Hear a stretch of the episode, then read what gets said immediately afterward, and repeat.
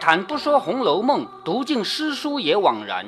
欢迎走进猫哥祥说《红楼梦》，我们一起品味中国古典小说的巅峰之作。前面我们读了第六回，第六回呢讲了，其实就是刘姥姥第一次来到荣国府的这个过程。整个第六回其实呢，中心人物恰恰也不是刘姥姥，而是王熙凤。为什么这么说呢？因为对于刘姥姥的描写啊，书上确实很精彩。但是我们整个这本书的结构是什么样的呢？是书里提到的每一个人都要给他单独一个立传的机会，包括后面提到的三春啊，以及那些丫鬟啊，重要的丫鬟啊，不是每一个都是啊，他们都有单独出来做一件事的机会。通过这个过程，我们可以看到这个人的精彩的，包括说话和做事情。当然，也有的人是很不堪的，像。贾环的妈妈，也就是探春的妈妈，那个是不堪的，她也会出来瞎闹一场，瞎闹也是一个出场，对不对？那么在这个第六回里面，我们前面已经很仔细的分析过了。王熙凤明明她内心是看不起穷人的，但是她的每一句话说的恰到好处。她说：“你们这么长时间不来，一般人不知道的，以为我看不起你；知道的才说是你看不起我。你看她这个话说的多体面啊！”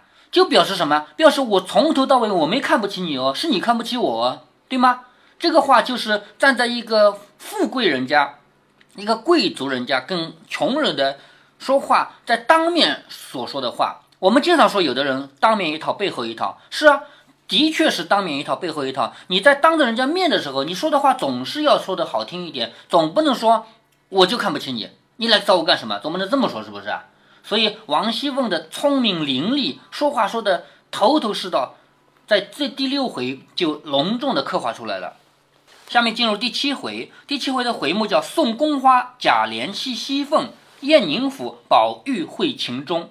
在回目里有四个名字，送宫花，宫花是什么呢？就是皇宫里的花，这个花是要么是皇宫里做的，要么是按照皇宫里的标准做的，反正就是最好的花。它不是真花啊，是用丝绸这样的绢，是不是头饰？对，戴在头上的。宫花呢是戴在头上的那种戴的花，是装饰品。送宫花是去一个一个送出去，送宫花。后面贾琏系熙凤，贾琏和王熙凤夫妻两个，对不对？他们俩在一起，所以第一句话送宫花，贾琏系熙凤。当然不是贾琏和王熙凤去送宫花啊，送宫花的是谁呢？是前面提到过的周瑞家的。后面宴宁府，宴是吃饭，举行宴会的宴，对不对？吃饭在宁府吃饭，在宁府吃饭干嘛呢？宝玉会秦钟，贾宝玉与另外一个人相会了，那个人叫秦钟，姓秦，他跟秦可卿是姐弟两个。这个秦钟是秦可卿的弟弟，谐音秦种，有感情的那颗种子叫秦种。好，我们开始读正文啊。话说周瑞家的送了刘姥姥去以后，便上来回王夫人话。你看，小说总是要顺着一个脉络写下去的，总不能突然之间就跳到去讲贾宝玉，是不是啊？前面讲的是刘姥姥一进荣国府呀，对不对？刘姥姥进了荣国府以后，她不是由周瑞家的带着去见了王熙凤，走的时候还跟周瑞家的告别吗？是不是？嗯。所以第七回就接着这儿写，写周瑞家的。说周瑞家的送了刘姥姥去以后，他来回王夫人话，为什么呢？因为这个事王夫人是知道的，而且刚才刘姥姥在王熙凤这儿吃饭的时候，王熙凤不是传了一桌客饭吗？在这个时候，王熙凤就问刚才太太怎么说来着？她不是说了几句的吗？她是专门去请示过王夫人的，对不对？所以这件事结束以后，她必须去跟王夫人有个交代。所以，作为一个仆人，你的事情要做完才可以结束。做完什么意思啊？事情做结束以后，你要去跟有关系的主子说一声，这个事情已经结束了，这才可以。所以他去回王夫人话，谁知道王夫人不在上房。好，王夫人日常住的地方你还记得吗？在那个图上有，就是在贾政院的正房旁边的耳房里，是不是？嗯，那是上房。谁知道王夫人不在上房？问丫头们，就问问丫头们，王夫人到哪去了？才知原来往薛姨妈那儿闲话去了。你看，王夫人到薛姨妈那儿去了，不就在旁边吗？是不是？对于整个贾府来说，那不离得不远吧？对吧？她为什么到薛姨妈那儿去呢？因为她们是亲姐妹嘛，对不对？嗯。周瑞家的听说，便转出东角门，至东院往梨香院来。刚到院门前，只见王夫人的丫鬟名叫金钏儿。好，这个金钏儿后面会特别重隆重出场的。金钏儿，金黄金的金，钏儿是什么呢？钏儿就是头上插的那个簪子。金钏儿就是头上插的那个簪子，她的妹妹叫玉钏儿，因为头上的簪子可以金做的，可以玉做的嘛，是不是？姐姐叫金钏儿，妹妹叫玉钏儿，姐妹两个都是王夫人的丫鬟，知道吧？嗯。每一个人的丫鬟名字都有自己的特点，王夫人的丫鬟就叫金钏、玉钏，是首饰，是吧？前面我们说过，贾母的丫鬟是什么？珍珠、玻璃、琥珀、英格尔。哎，对，就这些名字。好，现在我们看到金钏儿啊。她看到了这个丫鬟叫金钏儿和一个才留了头的小女孩站在台阶上玩。什么叫留了头呢？因为古代的小小孩啊，是头发剃的只剩这儿一个桃子和后面两个小辫，是不是？那不是女孩吗？男孩女孩都是这样，是吧？嗯。后来慢慢慢慢的就不用那种发型了，就把头发给留齐了，是不是啊？那这个年龄大概就是八九岁，是不是啊？所以这个才留了头的小女孩就是这么小的小女孩。见周瑞家的知道有话要回，就往里努努嘴。什么叫努嘴啊？就是这样，嗯嗯嗯，就你要找的人在里面，是不是？看到周瑞家的来，金钏儿作为丫鬟，知道他是来找谁的，明摆着你就是来找王夫人的，是不是？就往里这样努努嘴，就告诉他王夫人在里面。周瑞家的轻轻掀帘进去，把帘子掀开进去，只见王夫人和薛姨妈长篇大套的说一些家务人情等语。好，作者在这里不告诉你说什么。你说两个女的姐妹两个人在一起还能说什么呀？不就说那些锅碗瓢盆吗？是不是？就说这些啊。咱们现在又说买衣服，我昨天买一件什么衣服，前天买一件什么衣服，一说能说个一天呢，是不是啊？女人到一起不就说这个吗？所以作者在这里也用不到题，说什么，只说长篇大套的说一些家务人情这样的话。周瑞家的不敢惊动，你看，主人在说话，哪怕他说的是无聊的话，我也不能说太太，我来找你了，你不可以说，你得等他说完，是不是啊？他不敢惊动，才到里间来。好，什么意思呢？他们两个在那说话，我又不能插嘴，那怎么办？我就先到旁边去看看别人了，是不是？于是他到里间来，只见。薛宝钗穿着家常衣服，头上只散挽的嘴儿，就是薛宝钗啊。因为她现在不出门，不出门的话，她就没有精心打扮，衣服是家常衣服，不是特别漂亮的。头上呢是挽个卷儿，也就是说，她只不过是普普通通的打了个结，没有擦那么漂亮的东西。其实薛宝钗确实也不喜欢盛装打扮，打扮的并不多。坐在炕里边，扶着小炕桌上，同丫鬟婴儿在那儿描花样子呢。什么叫描花样子？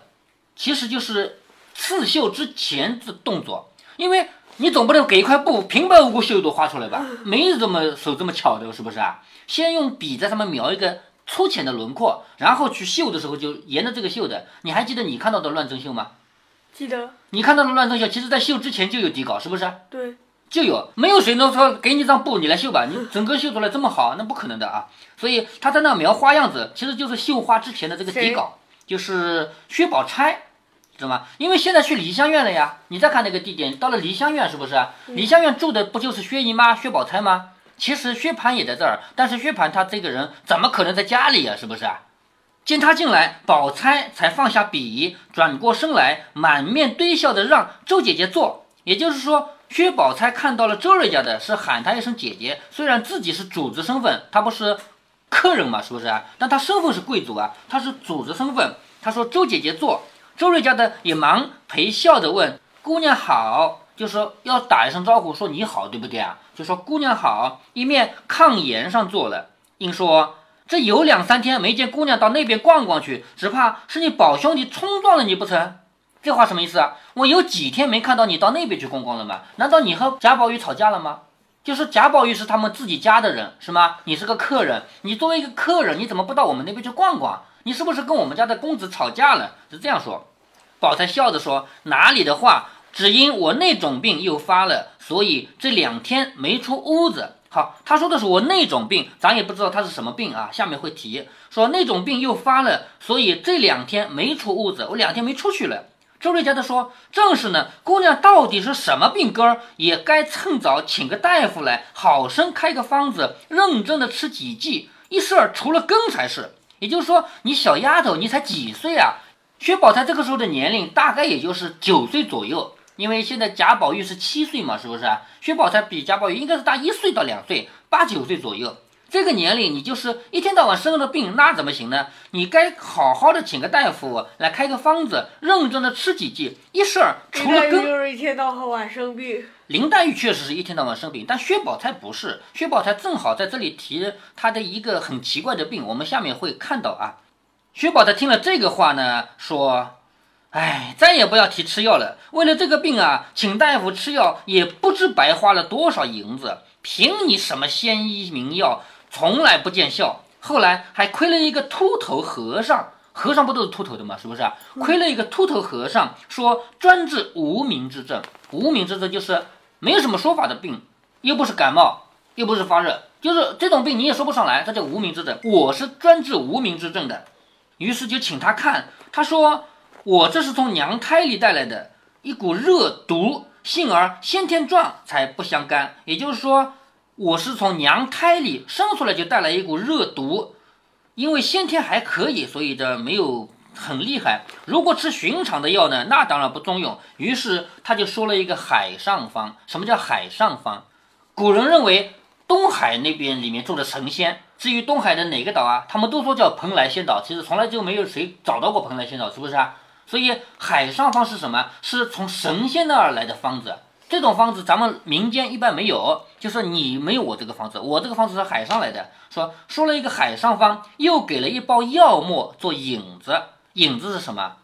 就是你找来那么多么多的药，你是能买到的。但是我这个东西是专门要起作用的。这个引子对于整个药来说，它是一个领路人，它把那么多药的作用给激发出来。没有这个引子，你吃多少药都没有用。所以呢，它。给了他一个海上方，这个海上方是药方，是你要照他的药方去弄药的。另外给了一包药末作为引子，这个药末是异香异气的，就是有香味的，也不知道是哪里弄来的。他说发了时吃一丸就好，倒也奇怪，吃他的药倒还有一点效果，就是他这个药吃了有点用。那周瑞家的就问，不知道是什么样的海上方啊？姑娘你说一下，我们也记着，就说给别人知道。倘若再遇见这样的病，那也是好事儿。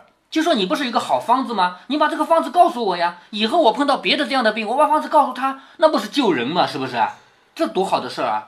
薛宝钗见他这样问，就笑着说：“不用这个方还好，若是用了这个方，真正把人给烦死，烦死了，就琐碎死了。东西物料一概都有限，只难的可巧两个字。什么意思呢？就说我这个药方上的药啊，都不值钱，但是你弄不到。”你知道吧？不值钱，你弄不到什么样的东西呢？你听啊，他要什么样的？要春天开的白牡丹花蕊十二两，花蕊是花星星，是不是？要春天开的白牡丹花花蕊十二两，那要多少花的才够啊？那就不管了，反正只要有白牡丹就多弄点嘛，是不是啊？要夏天开的白荷花蕊十二两。秋天开的白芙蓉蕊十二两，冬天开的白梅花蕊十二两。秋夏秋冬的，等会秋夏冬冬的花都要有啊。对，四季的花要有，将这四样花蕊，你看啊，到第二年春分这一天晒干。好，这个四个花一弄就是一年过去了，是不是啊？到第二年的春分，春分这一天啊，就这一天的太阳，别的太阳还不行，就这天的太阳把它晒干。然后你看啊。或者药沫子一处一起研好，研就是捣碎，就是跟这个药沫子放在一起，一起捣捣碎。又要什么呢？雨水这一天的雨十二钱，雨水是一个节气吧？对，雨水这一天下雨。钱是什么单位？就是十分之一两是一钱。要雨水这一天的雨水十二钱。周瑞家的说，也下雨的。对呀，周瑞家的就问：哎呦，这么说来，这是三年功夫啊！如果雨水这一天不下雨该怎么办呢？是不是啊？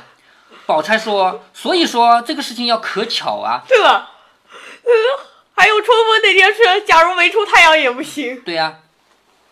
薛宝钗说：“所以说要巧啊，对不对？没有雨，那就只好再等了，等明年了，是不是啊？”白露这一天的露水十二钱，霜降这一天的霜十二钱，小雪这一天的雪十二钱，把这四样水，它不都是水吗？对不对？雨、霜、雪、露，对不对？不都是水吗？把这四样水调匀，和了药，再加十二钱的蜂蜜，这个好找的，反正蜂蜜没有什么日子，是不是？还有十二钱的白糖，然后玩了龙眼儿大的丸子，龙眼儿是什么？还记得吗？嗯桂圆，哎，对，桂圆就做了桂圆那么大的丸子，然后装在旧的瓷坛里面，就是用瓷做的坛，就我们碗不是瓷的吗？放在那个里面，然后把它埋在花根下面，就是埋在那个花的下面根下面啊。如果发病呢，就拿出来吃一碗，用十二分的黄柏煎汤送下。黄柏是一种药，把它煎汤来，用那个汤来吃这个药丸。这个药丸不是圆溜溜的吗？是不是啊？周瑞家的一听，阿弥陀佛，真坑死人的事儿！这十年也不一定等得这么巧啊！你说春风那一天要有太阳，雨水那天要下雨，是不是？你等十那还有其年，他节气需要什么？还有哪些？霜降那一天的霜，小雪那天的雪，白露那天的露，是不是啊？也不一定啊，那那天就有，对呀、小雪那天一定下雪吗？不一定。呃，前天好像前天就是小雪吧？又下雪了没有？没下，是不是啊？所以他说坑死人的事儿，等十年也未必这样巧啊。薛宝钗说还好，自从他说了去了以后，一二年间可巧都得了，也就是说运气很好啊。他走了以后，一二年就有了，好容易配成一料。如今从南带至北，什么叫从南带至北呢？你忘了第四回吗？他们是从金陵来到北京的，是不是啊？嗯，是吧？所以从南带至北，现在就埋在梨花树底下呢。周瑞家的又问：“这药可有什么名字没有？”宝钗说：“有，这也是那个赖头和尚说的，叫做冷香丸。冷，寒冷的冷，香味儿的香，冷香丸有谐音吗？有，待会儿告诉你啊。”周瑞家的听了点头，又说：“这个病发了，到底是觉得怎么样？就说你不是有病吗？是不是？你这个病发起来到底是什么感觉？”宝钗说：“也不觉得怎么着吧，不过就咳嗽一下，吃一丸儿下去就好些了。”好，下面我们来分析一下这个药究竟怎么回事，以及冷香丸究竟什么意思。冷的反面是什么？热，热，对不对？那么薛宝钗和林黛玉两个人放在一起对比，你觉得他们俩的最大的区别是什么呢？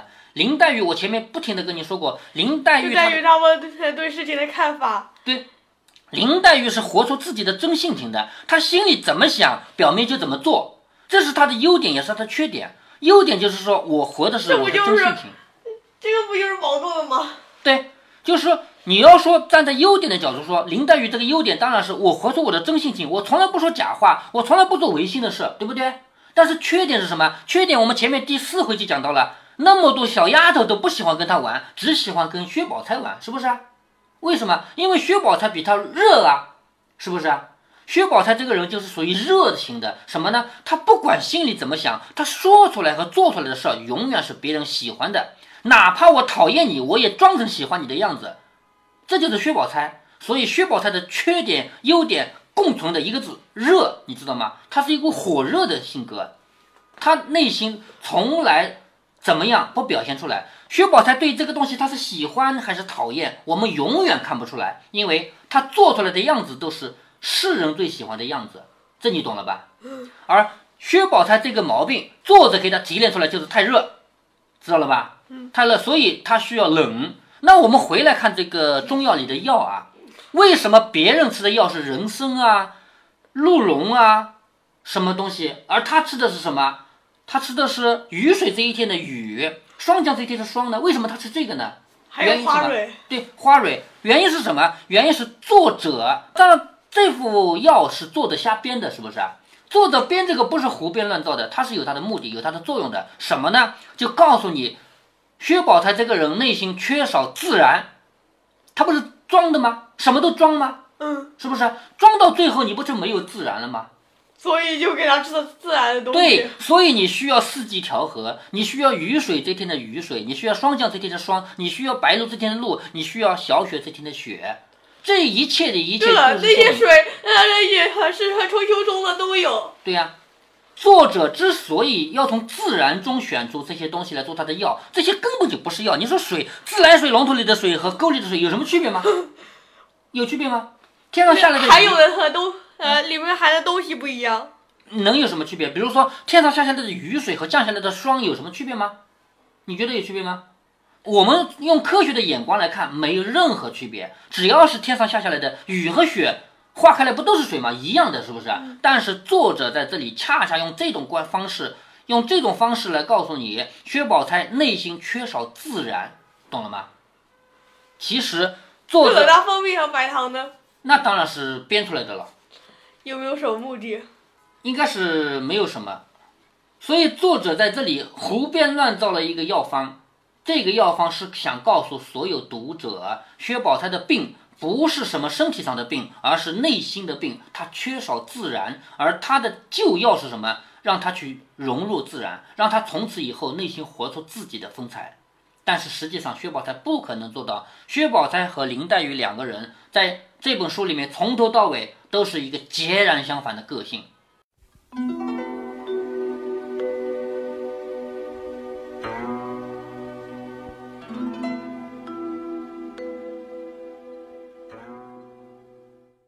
让我们隆重欢迎薛宝钗出场。薛宝钗怎么说也是本书的第三号人物，但是她的出场描写居然比不过王熙凤，最多跟三春的重量级一样。但是曹雪芹在安排薛宝钗出场时，却精心安排了一个冷香丸。冷香丸这个东西，对于薛宝钗来说，就像关羽的青龙偃月刀，像孙悟空的金箍棒，它们不仅仅是道具，而且成为身体的一部分，性格的一部分。冷香丸里提到的几样东西，特别是四季的水，给我们留下了很深的印象。这简直是曹雪芹的一大发明。但是我们很少联想到，这是咱们中国历史上长久以来对待生命科学的普遍观念，而不是曹雪芹的独家发明。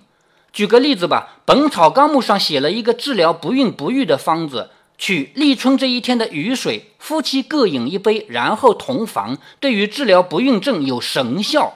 你作为一个有点思考能力的人，想一想看呢？立春这一天的雨水和别的日子的雨水差别在哪儿啊？很显然，像李时珍这样的人，我们眼中一个伟大而严谨的人，他必然受到他那个时代的局限嘛。他那个时代认为，立春这一天起，万物开始生长；立春这一天的雨水浇灌了世间的万物，使其开始发育。那么，这一天的雨水对于不怀孕的妹子一定有奇效。咱们不要嘲笑李时珍，他是一个严谨而严肃的人。但是如果猫哥的听友到现在为止还相信这些，那才是应该嘲笑的。猫哥的听友群里到现在还有人相信用五行来解释病理。上一次猫哥举了个例子啊，猫哥说现代化的医学仪器可以延伸人的眼睛和耳朵功能，有好多东西是不能直接用眼睛看到、用耳朵听到的嘛。所以我们现在有了仪器的介入，可以很精确地判断以前不知道的病，比如胃溃疡啊、肿瘤这些。结果有一位听友反驳我说，中医里的五行。土代表脾胃，水多土崩，火多土燥，人家也是辩证的实质的。也就是说，像胃溃疡这个病，以前就知道啊，因为胃属土嘛，胃不好，土不好嘛，所以用水啊火啊来联合治疗嘛。你作为一个现代人，在现代科技已经有更好的方法，能够更准确的发现细节时，你还要纠缠老的那一套，你才是应该被嘲笑的嘛。曹雪芹自己相不相信四季的雨水可以调理一个不自然的人，或者说曹雪芹自己相不相信薛宝钗的热是来自胎里带出来的毒，这些都不是我要讨论的。毕竟他是三百年前的人，他如果相信，那也是没得选择。当然，把雨水这一天的雨、白露这一天的露、霜降这一天的霜、小雪这一天的雪拿来做四季调和，解决薛宝钗身上的不自然，这是一种文艺创作。不表示曹雪芹就是在讲医理，但是在曹雪芹的那个年代，医理真的是这样解释疾病的。我们现在已经从显微镜里看到了细菌长什么样子，已经从分子的角度确定了某一种物质究竟是怎样影响我们体内的哪一个蛋白质，而导致身体机能受损的。到了这个地步，你依然要说金木水火土那一套，岂不是装傻吗？如果您觉得猫哥的读书分享有益有趣，欢迎您点击订阅，这样您将在第一时间收到猫哥的更新提醒。如果您有什么要对猫哥说的，不管是赞还是批评，不管是提建议还是唠唠嗑，欢迎您在节目下方留言。您也可以加猫哥的公众号，四个字“猫哥在线”。您还可以加入猫哥的听友群中，微信群呢，用语音节目没有办法说清，还是 QQ 群方便，群号为八四九九六六八九九。不管加入 QQ 群还是微信群，还是在节目下留言，还是在公众号留言，您都可以围绕着书中的智慧和读书的乐趣畅所欲言。好，再见。